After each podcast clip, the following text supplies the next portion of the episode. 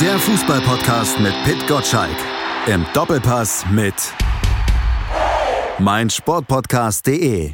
Herzlich willkommen zum Fever Pitch Podcast. Pitt, zum Einstieg mal eine sporthistorische Frage. Weißt du, was rund um den 24. Juli 1987 in der Sportwelt passiert ist? 1987, 24. Juli. Das müsste ein Geburtstag gewesen sein. Nee, nee, nee. Nee. Ist komplett auf dem Holzweg. Es hat auch nichts mit Fußball zu tun. Ach so, ähm, du bist äh, zum dritten Mal ähm, in der zehnten Klasse durchgefallen. So alt bin selbst ich noch nicht. Nein, ich, ich löse es auf, ich löse es auf. Du kommst bestimmt drauf, wenn ich es dir erzähle, aber jetzt natürlich nicht, weil eigentlich ja auch Sportarten fremd. Es gab damals ein legendäres Tennis-Davis-Cup-Relegationsduell zwischen den USA und Deutschland. Damals ging es um den Abstieg aus der Weltgruppe. Boris Becker in Hartford. Äh, das Richtig. legendäre Spiel, über sechs Stunden, glaube ich, ging das Ganz Spiel. genau, gegen John McEnroe. Ein Fight sondergleichen und du hast die Stadt schon erwähnt. Wie komme ich drauf? Natürlich, deutsche Nationalmannschaft an gleicher Stelle, ein paar Jährchen später, genauso gefordert, jetzt zu kämpfen und vor allen Dingen die Grundsteine zu legen, wie damals die deutsche Davis Cup Mannschaft für spätere Titel. Jetzt zumindest mal, um unter Julian Nagelsmann die gute EM zu spielen. Ja, ist doch wunderbar. Und wir haben ja denjenigen, der auch Bum Bum Boris am besten nachmachen kann in der Leitung. Haben wir Kerry Hau von Sport 1, den Chefreporter und Nationalmannschaftskorrespondenten. Kerry, hallo. Hallo ihr beiden, grüßt euch. vor Ort in Hartford. Du warst damals, glaube ich, noch nicht geboren, als das passiert ist, was die alten Männer hier besprechen. Nee, aber ich wurde tatsächlich vorhin von einem älteren Kollegen darauf hingewiesen, dass äh, es da ein legendäres Tennismatch gab. Deswegen war ich jetzt vorab auch schon informiert und Boris Becker natürlich eine absolute Legende. Und ja, in Hartford werden Legenden geboren, deswegen Mhm. schauen wir mal, ob Julian Nagelsmann das auch gelingt. Aber das ist ja ganz schön gemein. Du hättest mich natürlich retten können in dieser fatalen Situation, wo mich äh, äh, meinte in die Ecke gestellt haben mit der Frage. Aber du hast also mich schön abtropfen lassen. Na super, Kerry. Wir werden mal jetzt die Gangart ein bisschen erhöhen, Malte, in Richtung. Kerry Hau, was er uns von der Nationalmannschaft berichten kann. Das machen wir doch mal. Spürst du denn schon sowas wie Aufbruchsstimmung da drüben in Connecticut? Ja, Massachusetts ist es noch gerade. Da sind die Spieler in Foxborough und dann geht's eben für das Spiel gegen die USA nach Connecticut, nach Hartford. Ähm, ja, ich muss schon sagen, es ist eine Aufbruchstimmung zu spüren. Es ist tatsächlich auch so, dass ähm, ja die das Hotel der Nationalmannschaft sehr ja, abgeschotten liegt, also auf dem Gelände New England Patriots. Da ist wirklich gar nichts. Also da hat man hier Five Guys, Starbucks und, und äh, Dunkin' Donuts, die ganz typischen äh, Fastfood-Läden, aber sonst ist hier nicht viel. Das heißt, die Spieler müssen auch Zeit miteinander verbringen und genau das hat ja Julian Nagelsmann gesagt, dass eben ähm, die Mannschaft auch so als Einheit, als Truppe neben dem Platz auch zusammenwachsen muss. Und deswegen wird hier viel Zeit auch miteinander verbracht. Heute waren die Spieler mal in Hart, nicht in Hartford, an der Harvard University. Ähm, 13 Spieler waren dort, insgesamt sind es ja 26. Die anderen 13 haben dann ähm, eine Tour gemacht durchs äh, Gillette Stadium, also zu der Heimspielstätte der Patriots. Und ja, dann gab es eben noch äh, paar Massagen, ein paar Einzelgespräche und jetzt stehe ich hier gerade, also viel näher kann man nicht dran sein, bin auch am Trainingsgelände der New England Revolution MLS-Team. Es ist direkt hier neben den Patriots und man muss schon sagen, die, die Bedingungen sind sehr europäisch. Also das Wetter ist natürlich auch genauso wie in Deutschland und die Spieler können hier ganz normal trainieren. Also da gibt es keine Ausreden. Also wenn ich diesen Jetlag überstanden habe, dann werden die Spieler das auch geschafft haben.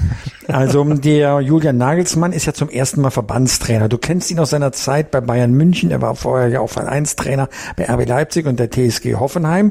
Verhält er sich anders auf dem Trainingsplatz, als er das im Verein getan hat? Konntest du schon was bei den Trainingseinheiten beobachten, wie er mit den Spielern umgeht? Das erste Training hat er ja komplett öffentlich gemacht, also medienöffentlich. Das heißt, er hat auch vorher gesagt, ich will, dass ihr seht, wie ich arbeite. Und äh, ich muss sagen, es ist kein Unterschied zu sehen. Er hat dieses Feuer, er gibt klare Kommandos, klare Anweisungen, das, was vielleicht aus Hansi Flick nicht so konnte. Deswegen merkt man schon eine gute Energie auf dem Platz.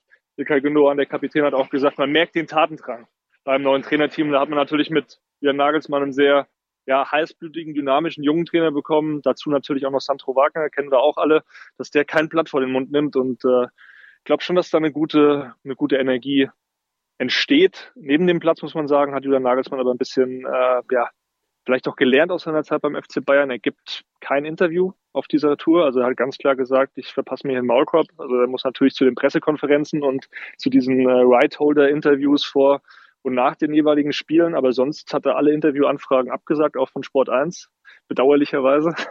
Ähm, deswegen, also er, er ist schon ein bisschen defensiver geworden, auch die Pressekonferenzen. Er redet nicht mehr so schnell. Also bei den Bayern-Pressekonferenzen äh, schon so oft gewesen, dass ich nicht mitkam. Und äh, ich glaube, dass dann auch ältere Zuschauer oft das Problem hatten, ihn so ein bisschen zu folgen. Und er hat sich dann auch den einen oder anderen Spruch äh, nicht verkneifen können, nochmal, ob das jetzt Feuerwehr Giesing war, bei den Bayern-Pressekonferenzen irgendeine Spitze gegen den oder gegen den. Und bisher hat er das eben nicht gemacht. Also ich glaube, er hat auch einfach ein bisschen durch diese freie Zeit jetzt auch sich damit beschäftigt, was er hätte anders machen können bei den Bayern. Und ich sehe ja schon eigentlich, also für mich ist das ein super Match. Viele haben ja auch gesagt, Louis van Gaal und so, den müssen wir holen. Einen alten General. Ich finde Julian Nagelsmann eigentlich genau passend auch für diese Mannschaft, für diese Generation. Ähm, es hat ja auch oft gehießen, ja, bei Bayern vielleicht die Kabine verloren, aber das habe ich gar nicht so wahrgenommen. Es waren auch mindestens 15 Spieler, die ihm aus dem damaligen Bayern-Kader äh, eine persönliche WhatsApp noch geschrieben haben, nachdem er eben gefeuert wurde. Und äh, gerade so Jungs wie Jamal Musiala, Leroy Sané, ähm, Leon Goretzka, Joshua Kimmich, also dieser Bayern-Block, der äh, schwärmt auch von Julian Nagelsmann, hat sich auch super mit ihm verstanden. Und nicht nur die Spieler schwärmen ja von ihm, sondern auch die äh, Bayern-Bosse, ähm, vorneweg Uli Hoeneß, der ja äh, lobende Worte fand für Julian Nagelsmann, dass es ein Fehler war, ihn äh, wegzuschicken. Er hat es auf die alte Führung rund um Oliver Kahn dann geschoben. Wie kommt das bei dir an? Hätte nicht Hoeneß damals äh, vielleicht vehementer auch äh, sich für Nagelsmann einsetzen müssen oder sollen?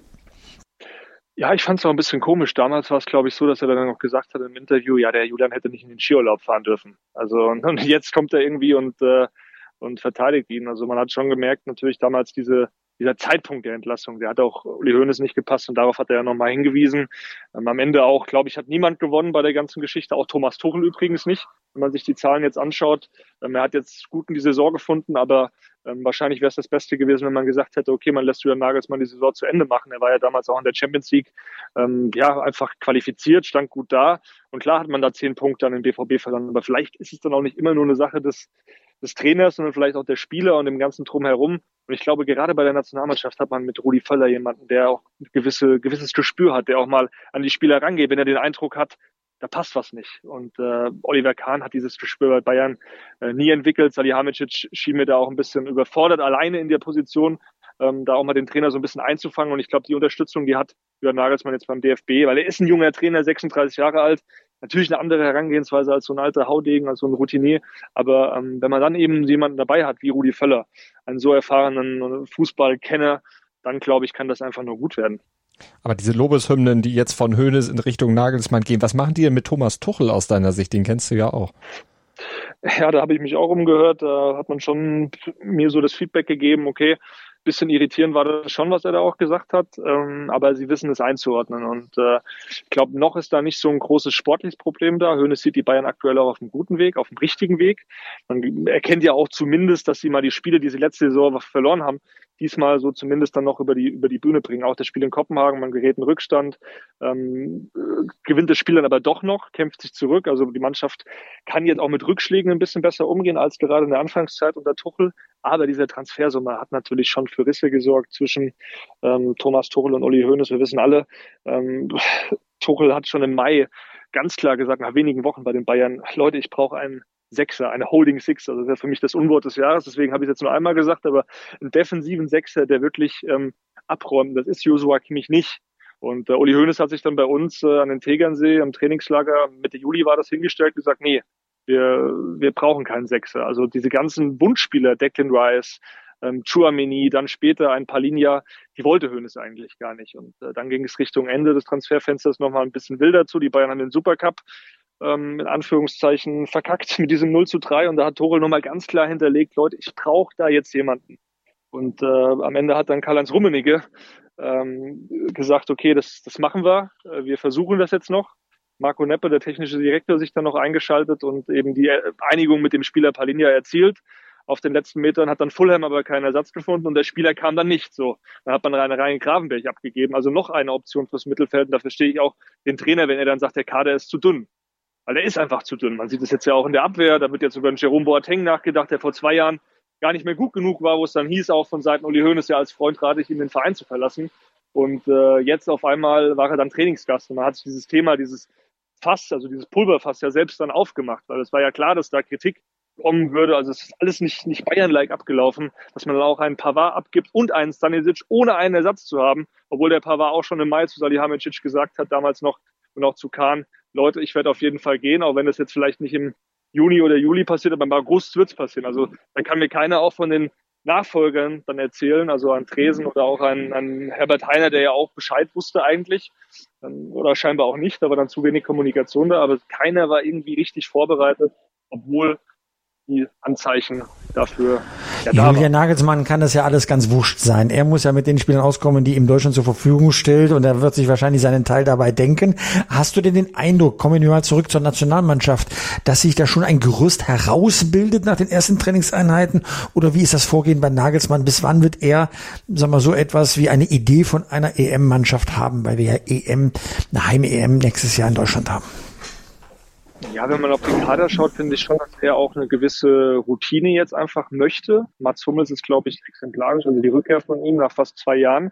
Ähm, zwölf der 26 nominierten Spieler sind über 30. Und ich glaube, das sagt auch viel aus, dass Julian Nagelsmann da nicht nur eben diese jungen Wilden äh, traut, also ein Musiala, ein Wirt, sondern eben auch gestandene Spieler, die eine gewisse Erfahrung mitbringen, die auch eine gewisse Reife mitbringen, was jetzt ähm, auch Teambesprechungen angeht. Ich weiß nicht, ob ihr diese Doku geschaut habt äh, von äh, Brian, aber ich fand die verheerend. Also wie wenig Spieler da sich auch in den Teamsitzungen mit Hansi Flick äh, eingebracht haben. Also da war ein Joshua Kimmich, da war ein Thomas Müller, aber sonst war da ja eigentlich niemand, der auch mal das Wort ergriffen hat. Und genau so Spieler braucht diese Mannschaft eben, ob das jetzt mal ein Füllkrug ist, der jetzt auch erst ähm, dann bei der WM ja diese Ansprache gehalten hat, obwohl er zwei Länderspiele oder so erst gemacht hatte. Also ähm, du brauchst diese Spiele, ein Kevin Bergens, der wird da sicherlich auch vorangehen, ein, Robin Gosens, der nicht bei der WM dabei war. Das sind alles Charaktere. Ich glaube, die, die tun der Mannschaft auch gut. Ähm, Gündogan kommt in der Mannschaft auch sehr gut an, der Kapitän. Ähm, das ist, glaube ich, eine gute, ein gutes Gerüst. Deswegen finde ich es auch gut, dass Nagelsmann gesagt hat, okay, ich halte jetzt an den Kapitän fest, weil er ja schon auch für für Pep Guardiola, Ilkay Gündogan ein verlängerter Arm war bei Manchester City. Wenn man auf sowas nicht zurückkauft, auf so eine Expertise, auf so eine Erfahrung, aber auch auf so ein fußballerisch hohes Niveau, dann, dann macht man, glaube ich, auch was falsch. Deswegen ähm, ist es richtig, wie er es jetzt auch angeht und äh, die genauen Erkenntnisse, klar, müssen wir jetzt das Spiel gegen die USA abwarten. Ich finde auch ein schwerer Gegner. Dann äh, danach noch mit Mexiko. Äh, wissen wir alle 2018 äh, bei der WM in Russland. Äh, das war der, der, der Anfang vom, vom Ende. Ähm, aber genau diese Gegner, finde ich, finde ich, braucht man jetzt auch. Und da gibt es auch keine Ausreden. Wie gesagt, das ist hier, die Bedingungen sind top. Äh, diese acht Stunden, die man dann rüberfliegt. Äh, Pitt, du bist ab und zu auch mal in, in den Staaten. Also das, das, das steckt man schon weg. Deswegen auch diese Kritik kann ich nicht nachvollziehen, weil auch viele Südamerikaner, ob das jetzt bei Leverkusen zum Beispiel der Palacios, der, der Argentinier ist, der fliegt auch für jede, der macht, der macht diese Reisen fünf, sechs Mal im Jahr, also und, und, und performt dann auf dem Platz. Also ich finde schon, dass es, ähm, dass es da einfach keine Ausreden geben darf. Wie baut man eine harmonische Beziehung zu seinem Hund auf? Puh, gar nicht so leicht. Und deshalb frage ich nach, wie es anderen Hundeeltern gelingt, beziehungsweise wie die daran arbeiten. Bei Iswas Dog reden wir dann drüber. Alle 14 Tage neu mit mir, Malte Asmus und unserer Expertin für eine harmonische Mensch-Hund-Beziehung, Melanie Lippisch. Iswas Dog mit Malte Asmus. Überall, wo es Podcasts gibt. Ähm, der Manuel Neuer hat ja die Kapitänsbinde äh, nicht zurückbekommen, also in Abwesenheit, weil er ja noch äh, sich äh, erholen muss von seiner schweren Verletzung. Glaubst du, dass er Julian Nagelsmann, der bei Bayern ja Neuer mh, gedowngradet hatte, will ich mal so sagen, äh, dass er weiterhin als, bei Ter Stegen als Torwart bleiben wird, wenn Manuel Neuer irgendwann wieder zurück in, ins Alltagsgeschäft kehren wird? Das, das ist auch diese brisanteste oder die brisanteste Frage, die ich mir stelle jetzt auf, mit Blick auf die Heim-EM. Also für Neuer ist klar, der will zurückkommen. Der will jetzt auch bei Bayern Ende des Monats spätestens wieder fest zwischen den Pfosten stehen und dann, äh, klar, wenn der die Leistung bringt, wenn das auch wieder auf das Niveau äh, zurück oder wenn er auf das Niveau zurückkommt, dann bin ich mir sehr sicher, dass Nagelsmann auch ihn zurückholen wird, weil am Ende war es auch so, dass Nagelsmann jetzt nicht gesagt hat, für mich ist jetzt ein Tischtuch zerschnitten. Das war für ihn ganz klar. Er hat gesagt, okay, Manuel muss dann auf mich zukommen, wir müssen das Gespräch führen, auch äh, in Sachen Toni Tapalovic. Und es war auch tatsächlich so, dass Manuel Neuer, wie ich gehört habe, eigentlich äh, mehr sich über Hassan Salihamidzic geärgert hat bei der ganzen Geschichte als über Julian Nagelsmann. Sprich, äh, Salihamidzic muss Toni Tapalovic in, in einer Mittagspause entlassen haben, ähm, aus der Emotion heraus, so wurde es mir gesagt. Äh, natürlich gab es die Kritik auch von Seiten Julian Nagelsmanns, aber ähm, Salihamidzic muss da wohl äh, ja, kurz mal nicht so happy gewesen sein und äh, Tapalovic dann entlassen haben. Deswegen ist dann Manuel Neuer eher schlechter zu sprechen auf Salihamidzic als auf Nagelsmann. Deswegen, also das lässt sich schon kippen, wenn beide dasselbe Ziel haben und wenn Manuel Neuer jetzt äh, sagt, okay, ich, ich spiele auch für dich Trainer und ich will mich da hundertprozentig reinwerfen und lass uns das Thema gut sein, was da bei Bayern war, dann, dann glaube ich schon, dass das auch wieder funktionieren kann. Die Torwartfrage ist die eine Baustelle, die andere Baustelle ist und bleibt äh, Joshua Kimmich. Er war immer ein Ansprechpartner für Julian Nagelsmann bei Bayern München. Ähm, er möchte gerne Kimmich, dass er im zentralen Mittelfeld spielt. Dabei ist ja aufgrund der Personallage äh, schon die Situation so, dass man Kimmich auch rechts brauchen könnte.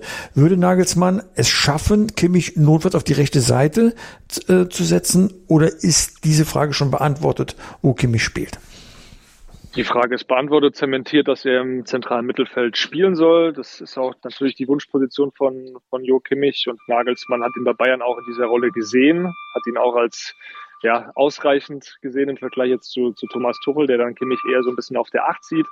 Ähm, sagt Nagelsmann, okay, der kann auch auf der Doppelsechs sehr gut spielen. Ist einfach wichtig für mich auch, dass ich so einen verlängerten Arm auf dem Platz habe. Die haben sich sehr gut oder verstehen sich sehr gut, auch privat. Ähm, äh, oft auch mal dieselben Skihütten da in Österreich äh, angesteuert und äh, halt quasi der Nachbarn gewesen und dann auch mal in der Freizeit zusammen äh, auf der Piste. Also die verstehen sich einfach gut und äh, ich kann mir beim besten Willen nicht vorstellen, dass sich da irgendwas an der Position von von von Jo Kimmich äh, ändert, dass er irgendwie wieder rechts spielt. Äh, Im Training war es jetzt so, da hat er ganz klar im Zentrum gespielt. Das war dann auch nochmal die Bestätigung.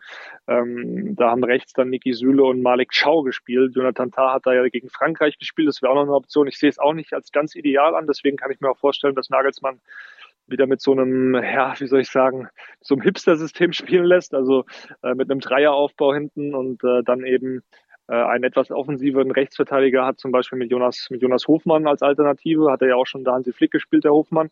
Und ähm, dann eben so ein System, das sich auch immer mal wieder zu einer Dreierkette formiert. Äh, hinten dann mit einem Hummels, Rüdiger, äh, Ciao, Ta, da hat er schon ähm, ja, stabile, stabile Typen auch drin äh, die sicher die gewisse Körperlichkeit mitbringen, aber man muss halt eben über die Außenverteidiger wirklich Druck entfachen. Das ist eine Riesenbaustelle. Das, da machen wir uns, glaube ich, nichts vor. Auch die linke Seite, äh, David Raum, Robin Grosens, das ist jetzt gutes, ordentliches Bundesliga-Niveau, aber für mich auch nicht besser. Da, da müssen wir dann wirklich wieder über diese mannschaftliche Geschlossenheit kommen, was ja vielleicht 2002 auch der Fall war, als man ins Finale gekommen ist. Das war jetzt kein berauschender Fußball, aber da hat die Mannschaft eben als Mannschaft funktioniert und dann halt auch mal am Ende die Bälle auf gut Deutsch gesagt, äh, ja, ähm, äh, wegge sag, sag, sag das Wort. Sag, sag das Wort. Reingewichst wolltest du sagen. Gib's wenigstens zu. ja, das wollte ich sagen, genau. Nee, einfach auch mal als Mannschaft wieder zusammen zu, zu agieren und, und dann halt auch mal wirklich den Ball wegwichsen, genau. Mhm. Genau. Sag mal, sag mal, ähm, wie machen sich denn die Neuen? Andrich, äh, Behrens, äh, Führig, wie machen die sich denn im Kreis der Lieben da? Ja, Führig sehr schüchtern, muss ich sagen. Der war bei uns im Interview und der hat irgendwie so gefühlt gesagt, ja, ich bin jetzt stolz, ich bin dankbar und äh, hat jetzt keine Ansage gemacht. Die Journalisten wünschen ein uns Schwabe halt, ein, ein, ein ja. Spieler des VfB Stuttgart, so sind sie halt. Ne? Genau, ein sehr, ein sehr bescheidener, ein sehr bescheidener Zeitgenosse. Aber auf dem Platz habe ich ihn jetzt sehr ähm, energisch wahrgenommen, hat oft das Eins gegen Eins gesucht, hat sich nicht versteckt und genau das erwartet Nagelsmann ja auch von den Spielern, die jetzt dazukommen, dass die halt wirklich Optionen darstellen. Man hat es jetzt in der Bundesliga gesehen, beim VfB, da funktioniert zwar auch aktuell sowieso alles, aber Fürich in äh, sieben Spielen sechs Scorerpunkte, also ähm, das, das lässt sich schon sehen in so einer Mannschaft, äh, die jetzt halt natürlich auch zu Recht da steht, wo sie steht, weil sie einfach als, als Team, als Einheit funktioniert. Und dann hat man mit Behrens jemanden, den, den glaube ich niemand auf dem Schirm hatte vor ein paar Jahren. Der hat vor fünf Jahren noch Regionalliga gespielt und jetzt auf einmal äh, Champions League äh, mit Union und Bundesliga und dann noch Nationalmannschaft. Also äh, das ist schon äh, ja, ein Märchen. Und erinnert mich auch so ein bisschen fast schon parallel mit Jamie Vardy, der ja auch in England lange gebraucht hat, bis er mal auf das Top-Niveau kam. Und das ist eine schöne Geschichte. Deswegen äh, die Jungs, die die hauen alles rein. Auch ein Antrich, dafür bekannt, obwohl ich mich auch ein bisschen gewundert habe über den Zeitpunkt der Nominierung, weil er aktuell in Leverkusen ja nicht so viel spielt oder nicht diese wichtige Rolle hat, die er ja schon zuvor hatte. Mhm. Thomas Müller, die Rolle von ihm, wie siehst du die äh, als Routinier, auch so als Integrator für diese jungen Neuen? Ist er so ein, ja, Art Podolski reloaded jetzt? Also ich glaube, ich kann es so am besten beschreiben. Ich habe mit Jamal Musiala gesprochen vor ein paar ja, Monaten war es jetzt schon her. Und da meinte er, am liebsten spiele ich da vorne eigentlich mit, mit Thomas Müller zusammen.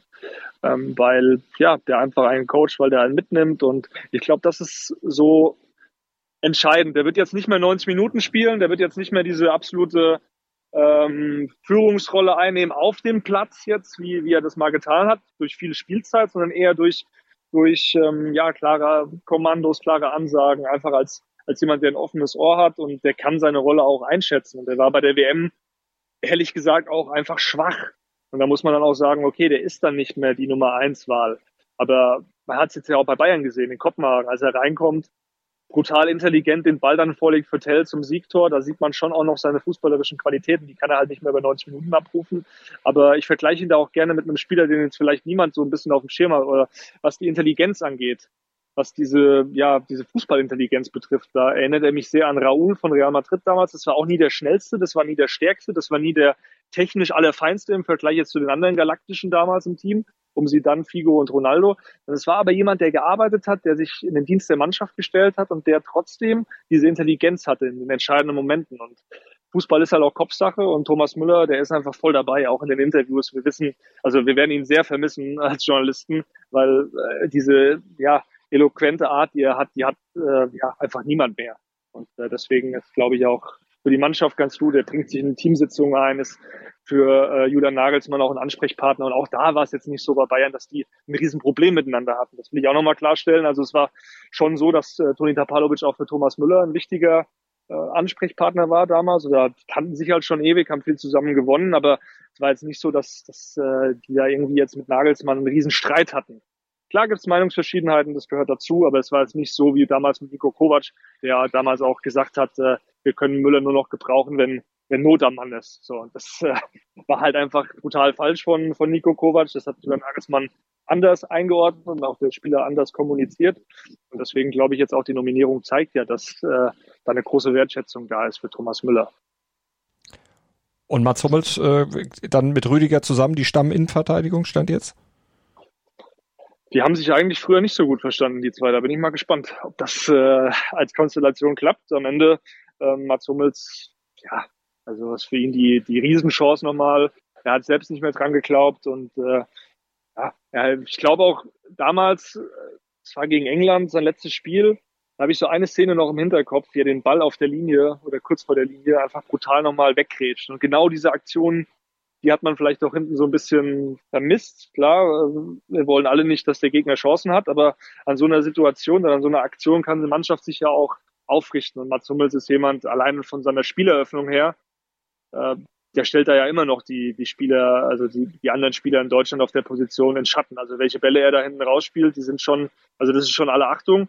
Und äh, ja, er ist natürlich gegen den Ball, wenn es gerade ein 1 gegen 1 Duell gibt, beispielsweise dann tue ich jetzt mal so ein bisschen ähm, fantasieren im Finale gegen Frankreich. Ein Mbappé kommt dann auf ihn zu, ja klar, da, da hat er dann wieder kein Land, aber ähm, ich glaube, der wird der Mannschaft sehr gut tun. Er wird den Mbappé ja schon vorher auflaufen lassen, so dass er gar nicht den, den Turbo ein, anwerfen kann. Wir dürfen nicht mehr so lange machen genau. mit dem Kerry Hau, äh, lieber Malte, weil das, das Training geht gleich wieder los. Und das haben wir ihm versprochen, dass er sich das angucken kann.